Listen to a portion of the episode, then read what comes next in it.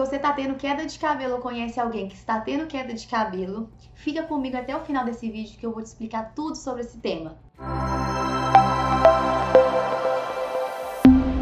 Meu nome é Isabelle, sou médica dermatologista e eu estou aqui com vocês hoje para falar de um tema que está super em alta e é interessantíssimo, que é sobre queda de cabelo. A primeira coisa que a gente deve falar é que queda de cabelo, gente, não é um diagnóstico, ou seja, você não está com queda de cabelo e aí esse é o seu diagnóstico. Na verdade, a queda de cabelo é um sintoma que você leva para o seu médico dermatologista para que ele solucione, te examine e veja qual é o diagnóstico, ou seja, o que está causando essa queda de cabelo. A primeira coisa que eu gostaria que vocês entendessem é isso. Então, quais são, primeira coisa, o que, que define a queda de cabelo? Geralmente, no consultório, o paciente define pra gente que o cabelo dele aumentou a queda nos últimos, nas últimas semanas ou nos últimos meses. E a, o que, como ele percebe geralmente isso? Geralmente, quando no banho o cabelo ele começa a se soltar mais facilmente, no ralo fica cheio de cabelo, diferentemente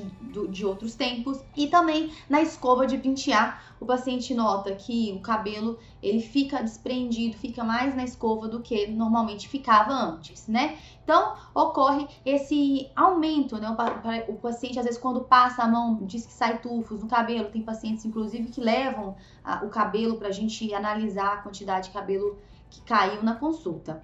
Mas a gente, primeira coisa que a gente deve definir é que a quantidade, o cabelo já cai normalmente. O que define que a queda está maior ou menor é a quantidade, geralmente, o paciente ele sabe qual é a quantidade normal para ele, mas geralmente a quantidade normal é de até 100 cabelos, ou seja, 100 fios de cabelo por dia, o que parece é, ser muito, mas não é porque a gente acaba não percebendo, mas se a gente fosse contar todos os cabelinhos que caíram ali no chão e na escova, a gente contaria mais ou menos 100 a 120 fios de cabelo por dia. Ou seja, essa queda normal, às vezes, ela, é, ela aumenta, né? E o paciente fica incomodado e nos preocupa. Então, quais são as causas, né, que a gente percebe desse cabelo estar caindo? Primeira coisa que eu gostaria de falar com vocês, gente, é que esse aumento, né, da queda de, de cabelo, o aumento, né, o paciente percebe que está caindo o cabelo, a maior parte das vezes é causado por uma, uma causa que a gente chama de eflúvio telógeno agudo. Essa, esse eflúvio telógeno agudo, que pode até ser crônico quando passa de seis meses de queda, mas quando ele é agudo, ele é uma causa muito comum de queda capilar e é sobre ele que eu gostaria de falar com vocês. Se você está gostando desse tema, curta e compartilhe esse vídeo. Se você acha que vai interessar algum amigo seu que está tendo queda, porque agora eu vou falar sobre todas as causas de queda capilar. Uma das causas de queda capilar que a gente está vendo muito atualmente é o Covid-19, a infecção Covid-19. A queda de cabelo decorrente do Covid-19 geralmente começa, como todo eflúvio telógeno agudo, geralmente 2, 3 a 4 meses após a infecção da pessoa. E por que, que ocorre isso? E isso ocorre em todas as causas né, do, de eflúvio telógeno agudo. Quando a pessoa sofre uma infecção como Covid-19, ou às vezes uma uma outra infecção, às vezes uma sinusite aguda, teve uma febre, né, que durou dois, três dias, ou sofreu uma cirurgia com anestesia. Essa pessoa, o folículo piloso dela, ou seja, onde vai crescer o cabelo ali no couro cabeludo, esse folículo, ele nessa por conta dessa agressão, ele faz uma pausa no seu crescimento. Essa pausa no seu crescimento do, do couro do cabelo, né, do fio de cabelo, ela vai ser manifestada com uma queda desse cabelo que pausou o crescimento, geralmente três meses após. Por que eu estou explicando isso? Porque geralmente, quando a pessoa tem Covid, alguma infecção, essa queda não vai acontecer no momento do, da infecção. Geralmente ela ocorre três meses após. E geralmente essa queda dura de três a quatro meses, podendo durar até seis meses. Mas essa queda geralmente ela é autolimitada. O que quer dizer isso? Ela vai parar por si só. Eu falo isso tudo isso por quê? Porque as pessoas realmente ficam desesperadas, ficam muito preocupadas, achando que podem ficar carecas, mas na maior parte das vezes não é isso que ocorre. Geralmente a queda ela é volumosa, ela realmente é importante nos dois, no primeiro e no segundo mês de queda e depois ela vai melhorando até o quarto mês. Então, eu parei para falar sobre o Covid, por quê? Porque realmente até 30% das pessoas que têm Covid experimentam algum tipo, algum grau de queda capilar dois a três meses após essa infecção. Então é por isso que eu queria dizer para vocês que essa queda ela é esperada, muito normal, né? 30% é realmente muito normal. E ela é autolimitada, ou seja, ela vai parar de cair. E o cabelo vai crescer sem nenhuma sequela, como normalmente crescia antes da infecção. Tudo bem? Então eu falei da queda de cabelo pós-Covid, então vamos falar sobre os outros tipos de queda, né? Uma queda muito comum que a gente percebe em consultório é a queda no puerpério, ou seja, pós, depois que a, a gestante tem o um filho. Geralmente essa queda ela ocorre por conta da variação hormonal que ocorre depois da, da, da, do parto, né? Quando o neném nasce, a variação hormonal, os hormônios, eles realmente sofrem uma variação muito grande. E essa variação hormonal afeta o ciclo capilar e, de, e a grávida, né, a puérpera, desculpa, desenvolve o eflúvio telógeno agudo por conta da, dessa variação hormonal e essa variação hormonal faz com que três meses mais ou menos após a gravidez esse cabelo caia, se despreenda. E esse cabelo vai caindo, geralmente é igualzinho o Covid. Geralmente dura até quatro meses. Outra causa muito importante de queda capilar é o estresse, gente. O estresse faz cair cabelo, isso já foi provado em vários artigos científicos. E a pessoa que é estressada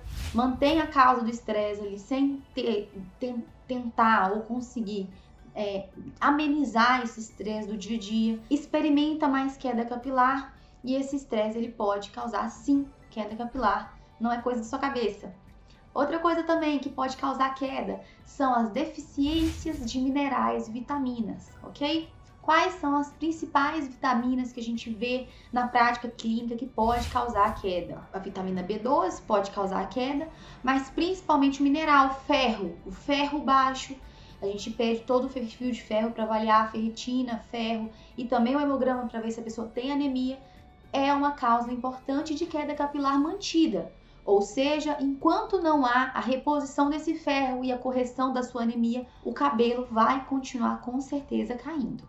Tudo bem? Além disso, outras causas que a gente vê muito na prática clínica como eu falei, foram as infecções, dentre elas a mais comum atualmente é a Covid-19. A gente também pode ter é, doenças é, autoimunes, ou seja, o lúpus é uma doença que comumente a gente percebe é, que pode causar queda capilar. Por isso que sempre quando a pessoa tem queda capilar, isso é importantíssimo enfatizar nesse vídeo de hoje para vocês. Não é somente o cabelo que a gente examina, tudo bem, gente? Porque às vezes a queda, ela pode ser consequência de uma doença sistêmica sendo ela o lúpus uma doença muito importante. Então é interessante avaliar o couro cabeludo para ver né, sobre se tem acometimento do lúpus, por exemplo. O lúpus afeta muito a pele, então tem que ver se há o acometimento cutâneo, lúpico, e também é ver se as articulações estão envolvidas, assim como outros exames de sangue, e os exames de sangue eu vou falar logo em seguida para vocês. Além disso, outros tipos de queda. A sífilis, uma doença infecciosa que está muito em alta atualmente, pode causar queda capilar. Agora a gente também tem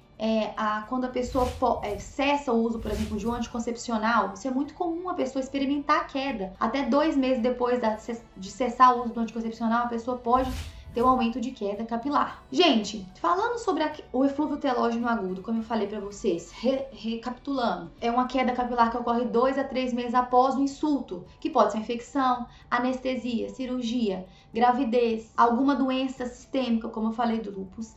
Esse eflúvio telógeno agudo, ele vai geralmente cessar em quatro meses. Até seis meses essa queda vai parar. Mas o que que nós, dermatologistas, quando o paciente está na nossa frente no consultório, a gente geralmente examina? Couro cabeludo, geralmente a gente examina o corpo como um todo para ver se o paciente tem algum acometimento de alguma doença sistêmica. E no couro cabeludo, a gente examina também, a gente faz uma dermatoscopia do couro cabeludo para a gente ver como é que tá a integridade desse couro cabeludo. Por quê? Porque algumas doenças do couro cabeludo podem propiciar o aumento dessa queda, que já está grande.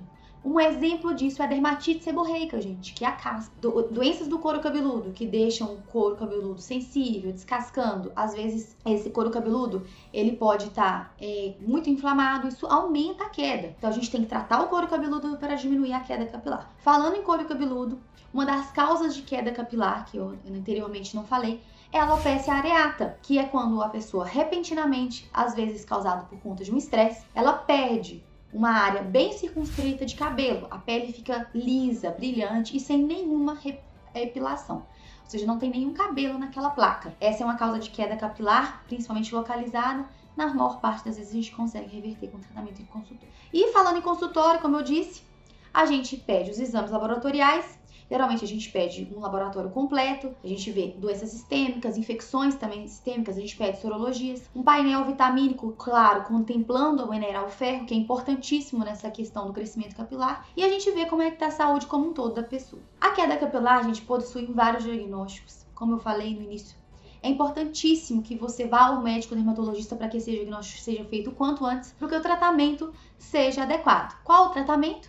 Depende depende da causa da queda, não é mesmo? Se eu falei se a queda tem vários diagnósticos, o tratamento depende da etiologia dessa queda capilar. O tratamento pode ser repor uma vitamina, pode ser somente esperar, pode ser fazer é, infiltrações no couro cabeludo, tanto de vitaminas, minoxidil, até mesmo de corticoide para alopecia areata. Isso tudo depende da causa, como eu havia dito. Tudo bem? Bom, se você gostou, clique aqui, siga meu canal e assista nossos vídeos daqui. E muito obrigada pela presença de todos.